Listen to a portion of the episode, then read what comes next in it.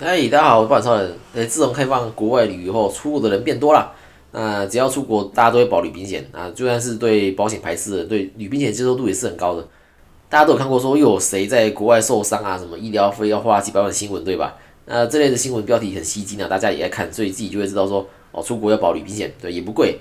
看保额看天数，那有时候还不到一千块。那前一阵子大家都推台湾产物的旅行险，那因为有热心的网友整理了各家旅行险的差异，那发现说，诶，台湾产物的保额最高，对，尤其是在不变险的部分，因为有的人保旅平险是为了不变险保的，对，但是不变险它不能单买，它有点像附约，它又有个主约，它才能附加不变险。那主约呢就是旅平险，那旅平险就是在保身故还有意外受伤，那不变险就是在赔班机延误、行李延误，然后行李损失这些。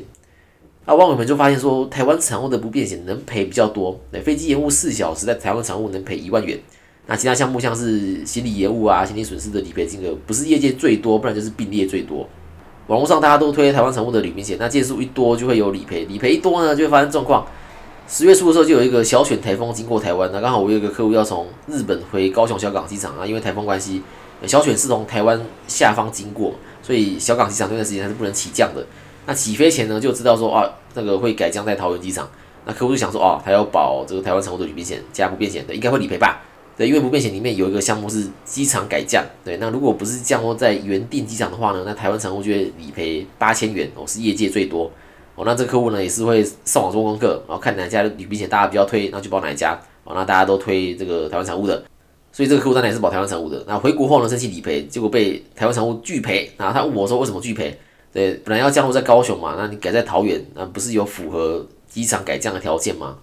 那结果我仔细去看条款，发现说台湾产物的机场改降有写到说，如果改降的机场在台湾境内的话，那那台湾产物不负理赔责任。那客户今天是改降没错，但是改降的机场是桃园机场，那桃园机场在台湾境内，所以不理赔。那我就很好奇说，诶，其他家是不是也有这个限制？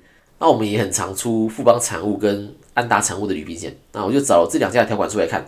发现这两家没有这个限制。如果今天一样的状况是保富邦或安达的话，是可以理赔机场改降的。那如果今天出国大家是联航，而且出发回来的机场都不是桃园机场的话呢，那机场改降的机会会比较高。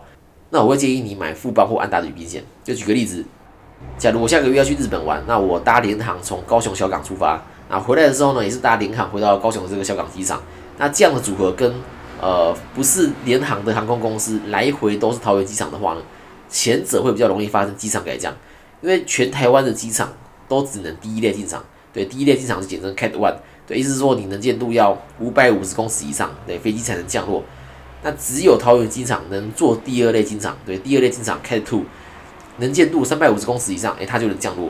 那这也是为什么说有时候飞机在松山不能降落，然后去在桃园可以降落的原因。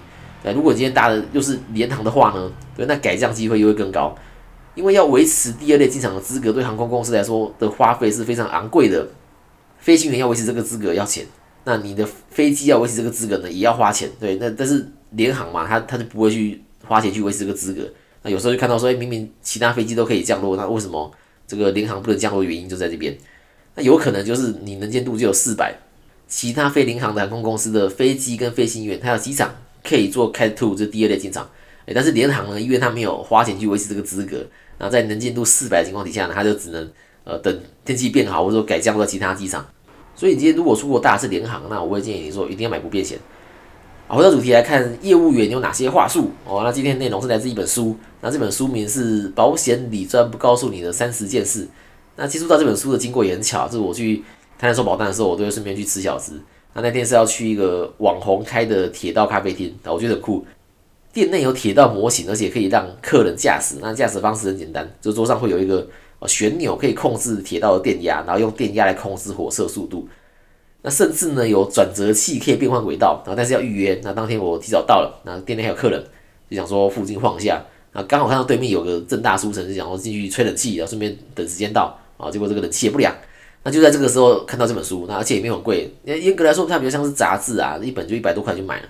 好，我们来看这个杂志里面提到的第一个话术陷阱啊。那故事是这样子：那小云呢一直想帮七十多岁的爷爷保险，那因为爷爷年纪大，又有高血压、高血脂跟其他慢性疾病，那就算可以买保险，那保费也贵的惊人，所以一直没有行动。那讲到这边没有错，对很多人应该都有跟小云有相同想法，是想要帮家里的长辈投保保险。啊，接着有一天呢，小云下班后呢，他在捷运出口拿到一张保险的宣传 DM，上面写着五十岁到七十五岁免体检啊，不问病史，保证一定承保。哇，小云看完之后很心动啊，就主动跟这个发 DM 的佣金规划师啊，不是是这个保险规划师聊起来啊，最后也成功帮爷爷投保了一百万的终身寿险跟意外险。啊，没想到才保一年多，爷爷就因为心肌梗塞就过世了，申请理赔却没拿到一百万的身故保险金。啊，只退还了所交保费。那小云就问了这个保险规划师，才知道说，哦，原来这种保单有前两年被保险人身故的理赔金额为总交保费的规定。那故事到这边结束了。那免体检不问病史，保证一定承保。然后在家常看电视的人对这几句话应该不陌生。这各家都有出类似的商品呢。那广告打最大的应该就是友邦的老有所依了。那友邦这张老有所依，我被长辈客户问过不止一次。这张以前在东升购物的电视节目有打广告，也是说不问病史，你一通电话他就能投保。我让很多人看到这里就就东北调就直接保了，然后把个这个保险公司当提款机。但是怎么没有去想说，如果不问病史，而且还一定投保的话，那保险公司不就亏大了吗？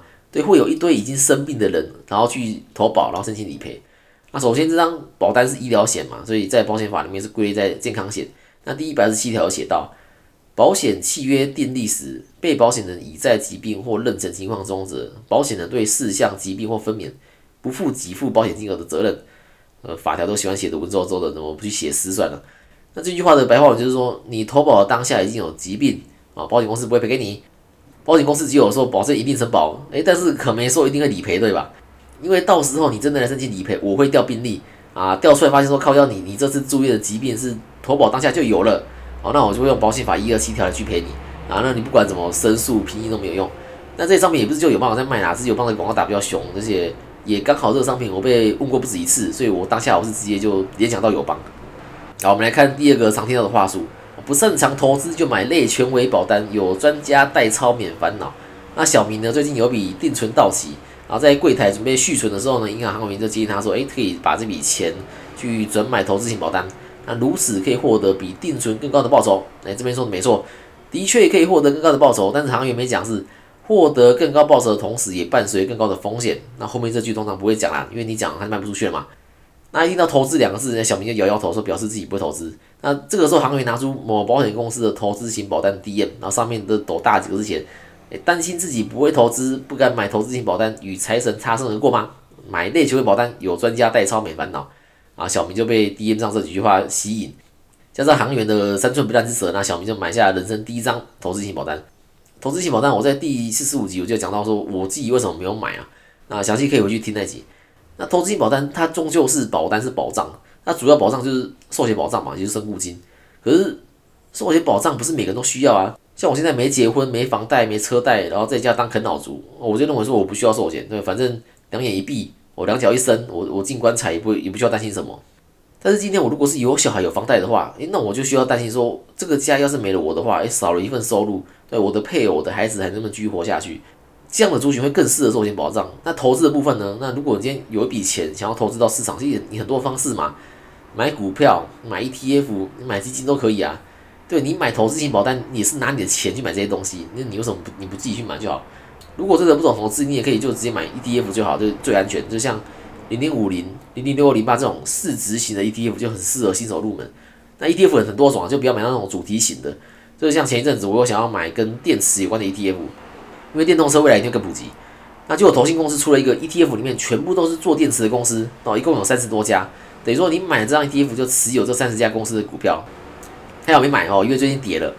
那这类主题型的 ETF 就不太建议新手入门的时候买啦，一开始就就先存刚刚讲的零零五零跟零零六二零八这种用公司市值排名，然后去买前几名的这个大公司的 ETF 会比较安全。那要买这两只 ETF，你到券商开证券户就可以买啦，你为什么要透过投资型保单呢？难道是有寿险需求？哦，那你应该去听我的第四七集，家庭责任重的三明治族群有寿险需求，该投保哪种寿险比较好？投资型保单里面的基金，你基金你可以直接找投信投顾买啊。所以我自己才没有买投资型。那投资型保单还有个话术是说，寿险是所有保险里面唯一确定会理赔的保险。废话，因为人都会死啊，当然一定会赔。但是你不能把全部的预算都买寿险嘛，因为你人的一生有各种风险。对，你把所有的预算都规划寿险了，你怎么还有钱去规划医疗险呢？那不就变成说，真的生病的时候没钱治疗，很快要身故。哦，那这个时候就发挥了寿险的功能。哦，你的 money money 都留给家人。然后呢，业务员呢就可以含泪在台上分享你的故事，我说他帮你规划的这个投资型保单，然后让你的家人、你的这个几百万的理赔金。那为了尽快发现寿险的意义与功能，哦，连医疗险都不保了，那这样很奇怪吧？难道不是应该先规划医疗险，然后有剩余的预算再规划寿险留给家人吗？今天只讲了这本杂志里面的两个话术啊，还有二十八个没有讲。那喜欢今天这样内容的话呢，帮我把这个这集的节目传给亲朋好友收听，然后让我从收听数知道说哦，因为大家喜欢这样的内容。那我之后就继续会把其他二十八个话术就穿插在节目里面讲。好，接下边，那接下面帮我五星加评论，有保险需求或相关问题，跟大家进行讨论，拜拜。